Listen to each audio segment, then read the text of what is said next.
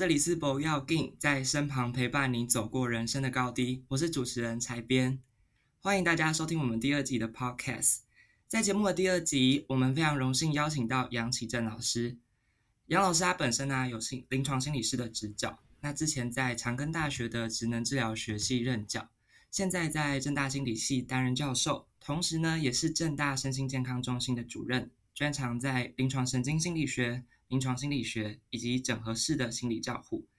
我们可以请杨老师跟我们大家打声招呼吗？嗨，各位博要进的听众还是观众，大家好，我是正大心理系杨启正，Hello，谢谢老师今天来参加我们的节目。老师这是第一次录 Podcast 吗？没有哎，有之前有录过几次了啊，有录过几次，所以不比较不会紧张，我就还好。还好，有了还是会紧张，还是会紧张，不知道你要问什么啊？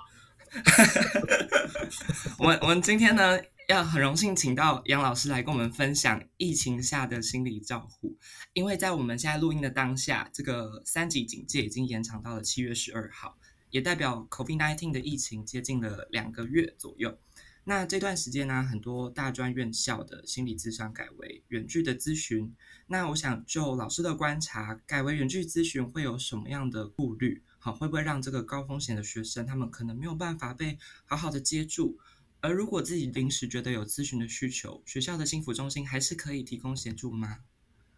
呃，我想应该是这样子的，就是说你可以从几个角度来看这件事情啊。第一个就是说从法规上或法令上或政策上的角度来讲，当然以疫情现在是第三级为主嘛，哈，第三级已经维持了蛮长的一段时间了，所以人与人之间的距离已经有保持。像以我们自己正大为例，我们是在五月二十四号的时候开始停止实体的一个智商。那我知道其他学校其实在比较更早之前，其实就开始停止这样的一个过程。所以其实以法令来说的话，其实三级确实会影响到我们一般在进行心理咨商的时候，我们必须要有一个人与人面对的一个关系嘛，好才能够建立起这样的一个咨商的关系，才开始进行这样的一个心理健康的一个相关服务。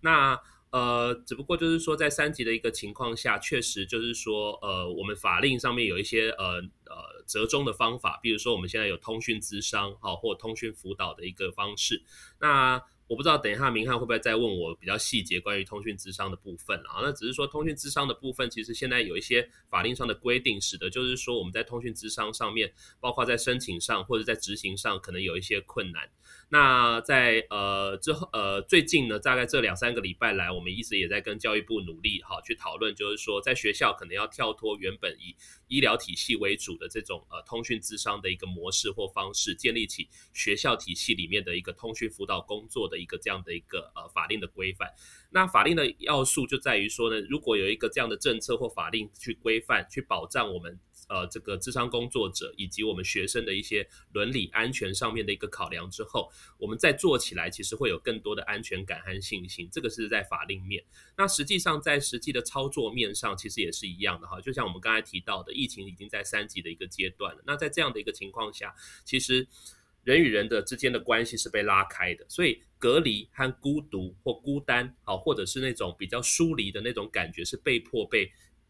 烙印在每一个人的身上的，哦，所以在这样的一个情况下，确实就像明翰你刚才讲的一样，我想所有的大专院校都一样，好，那呃呃，需要就是呃关怀的学生，其实呃确实会产生一些困难。那我们学校其实也非常的努力在做这件事情啊，也就是说，呃。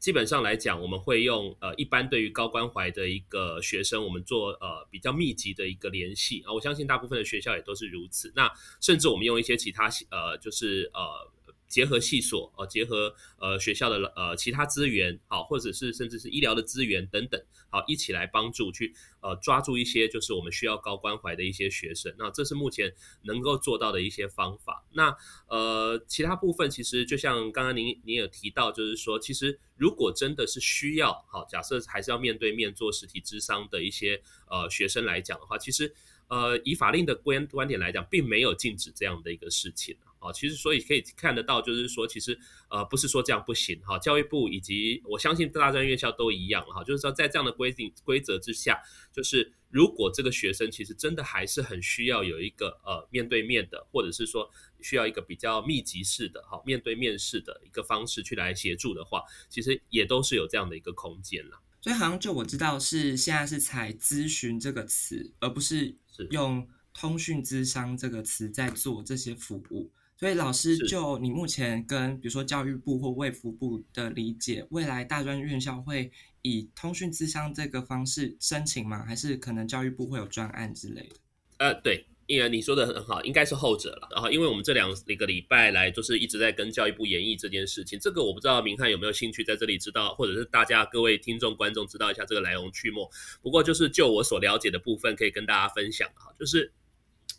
呃，卫福部有一个呃这个。呃，去年开始因为疫情的关系嘛，哈，卫福部其实也是算是从善如流了哈，因为大家知道，呃，通讯智商确实是一种呃心理智商或心理治疗本来就有的一个方式。当然，通讯智商因为它有一些安全性，包括资讯的安全、个案的安全、伦理上面等等的一个相关限制，所以卫福部在去年开始订立了一个通讯智商的一个准则。但是在这个准则里面呢，它有一些比较局限性的一个地方。好，首先就是说，比如说哈，呃。呃，在卫福部的通讯智商准则里面，它规定十八岁以上才能申请。哦，那十八岁以上申请，对我们大专院校来讲，可能还算是可以适用啊，对不对？好，但是对于很多五专或专科学校来讲，可能就不见得适用哦。哦，因为他们可能有从十五六岁就开始的学生，所以对于大专院校来讲，这样的一个区的政策是被切割的。好，这是第一个。第二个就是说，卫福部虽然订立了这样的一个政策以后，可是其实它是。呃，需要各个单位去做申请，申请的对象是县市的卫生局。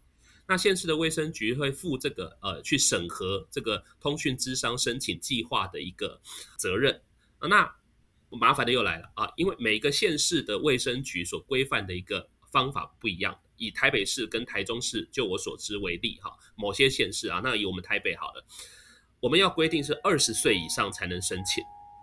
哦，那这就麻烦喽，对不对？那如果以我们大学来讲，难道是大三、大四以上才能进行通讯智商，大一、大二都不行吗？好，所以这是一个很奇怪的一件事情了，哈。所以就是在这样的一个背景脉络之下，那事实上，呃，我们先不要讲卫福部那一块，就是说，其实哦，很多的单位去申请这个通讯智商，在呃县市卫生局里面都遇到蛮大的困难，所以全国能够在呃疫情。发生开始后，能够通过通讯智商申请的单位其实并不多啊。那其实主要也是因为县市卫生局考量到我刚才讲的那些背景，包括安全啊、伦理啊、治安啊等等这些议题。那也因为过去台湾的疫情没有那么严峻啊，所以其实呃申请的人也没有那么多呃，所以可能在这样的一个情况下，所以并大家没有那么急迫遇到这个问题。可是从今年五月开始就不一样了哦，因为很明显的我们从二级、三级，甚至到现在整个的情况，一直还维持在这样的一个情况之下，所以这个急迫性就慢慢的一个出现。那也因为如此，所以学校部分也遇到了困难，因为学校并不是在卫福部的所谓的医疗机构里面哦，所以其实我们在以学校的立场来讲，去申请这个，去跟县市卫生局申请通讯资商，就在五月以前来讲啊，其实是相当相当困难的，好，相当相当困难。所以，呃，在这样的一个情况下，我们就是说，我刚才说，我们在六月中的时候开始跟教育部正视这个问题，好，请教育部跟卫福部一起讨论去研议这个问题。也就是说，有没有可能从教育体系里面去建立一个我们自己属于我们通讯辅导的一个通讯辅导工作的一个方案？因为卫福部的这一个呃通讯咨商，它是跟医疗法、医师法、心理师法等等这样的一个法令规则有关。啊但是学校辅导工作可以依照学生辅导法啊的相关规范去做处理啊，所以其实两者其实可以在不同的架构上去思考，呃，做这样的一个辅导或心理健康的一个相关工作。那教育部也算从善如流，就是在呃大概是一两个礼拜前吧，就是我刚才讲的，我现在确切的日期我有点忘记了，就是一两个礼拜前吧，好就有召开这些相关的会议，去研议出一个所谓通讯辅导工作的一个呃相关的一个准则和参考。那现在还没有公布，但就我所知，应该近期内会公布，所以我们就可以依照这样的一个大专院校理论上哈，就可以预依照这样的一个通讯辅导工作的一个呃工作准则，好去设立一套。属于我们自己每一个大专院校里面做所谓通讯辅导工作的一个方式。那卫福部也特别提到了哈，也就是说，在学校里面所做的这些通讯辅导工作啊，不会涉及到这个心理师法律的规范啊，也就是说，心理师在做的时候比较不用担心说啊，我们到底是会不会违反心理师法？就像你刚刚所提到，我现在是在咨商还是在咨询呢？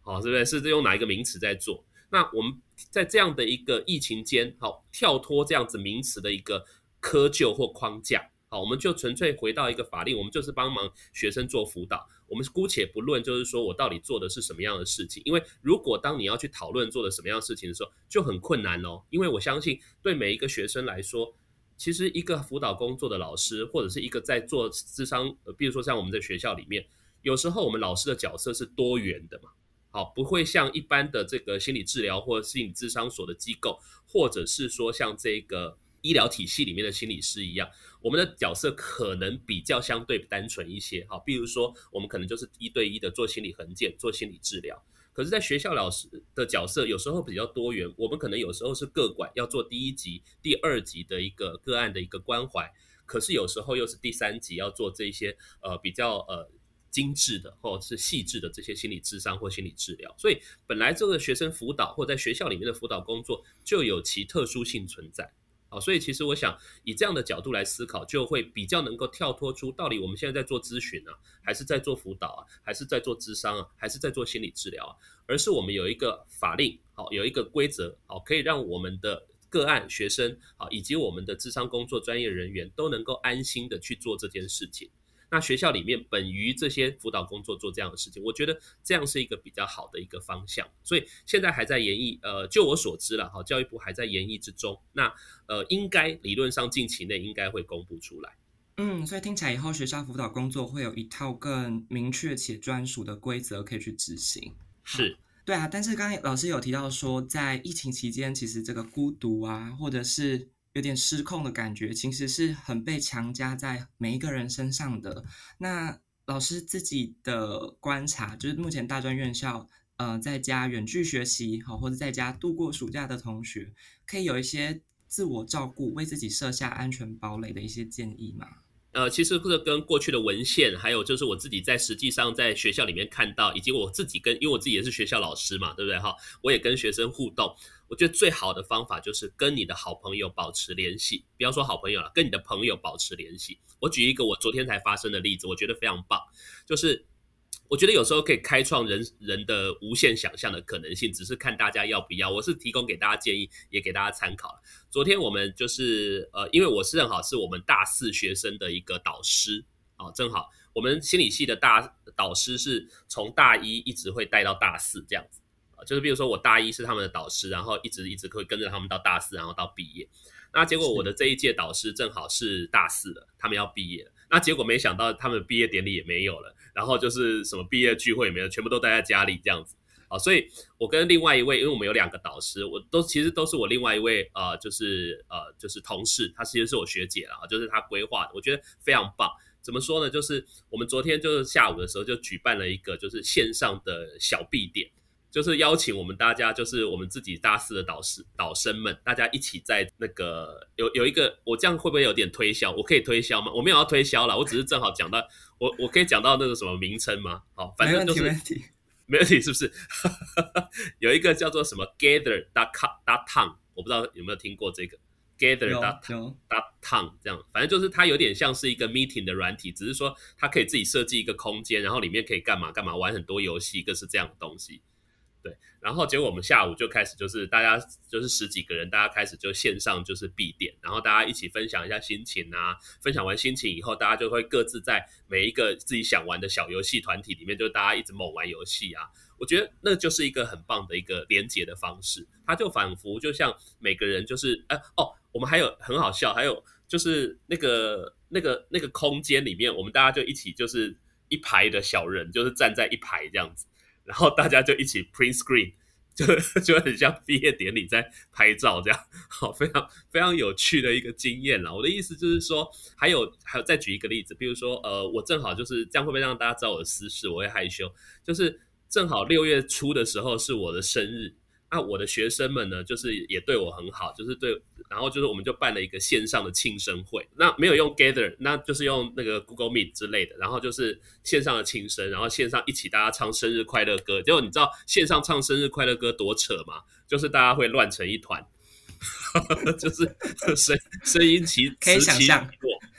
就是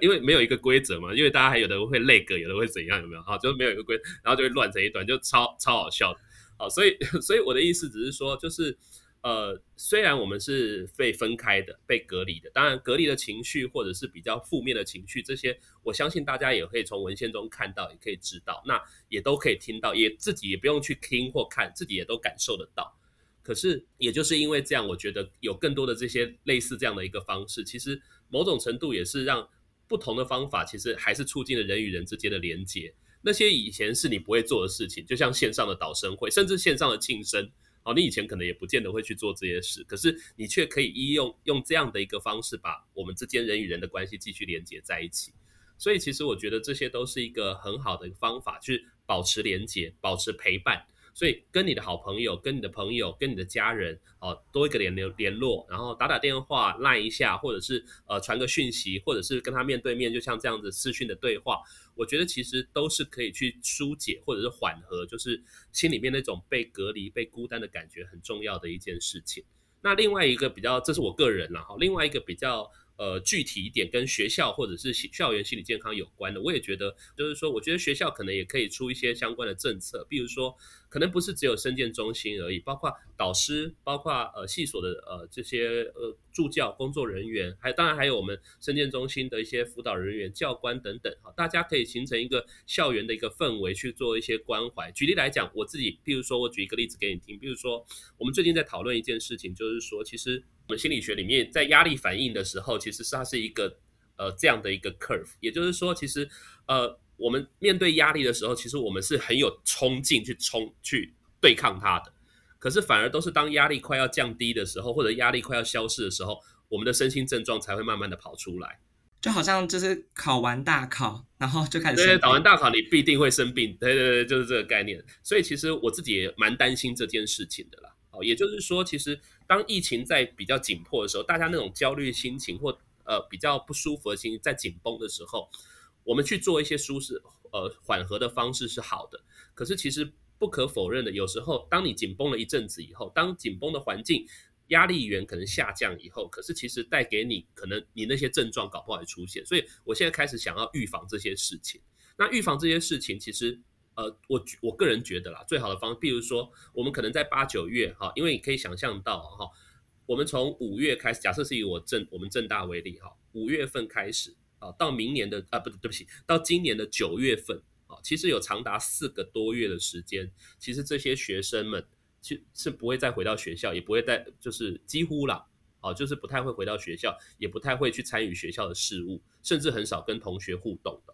可能是在这样疫情的影响之下。所以其实我很担心，就是学生当开始要回来的时候，他可能要马上就就有点像我们放假放太久要回来，你是不是要适应？好，就是你需要花一段时间的适应期，而那时候的身心症状可能是比较明显的。所以我现在已经开始规划说，从八月到九月的这段时间，可能要建议大家要开始去我啦，我自己是我们生健中，譬如说以我们呃智商中心，我已经开始请我们的同仁去好好的去注意一下，尤其在八九月的时候开始注意一下。这些可能需要关怀的一些个案，以及同学的一些身心状况，还有就是请系所老师、导师，大家可以开始去注意一下你们导生的情况，同学就是回到这个学校现场的时候的一些状况。所以我猜想啊，好，九月份开始可能是一个蛮大的挑战，哦，所以其实呃这些部分其实我们是有在预做思考和准备啦，呃，应该是这样讲。嗯，我觉得刚刚老师提到的方法，就是说，除了学校既有的一些心理的支持，其实社会的支持也很重要。不管是朋友、家人、同学，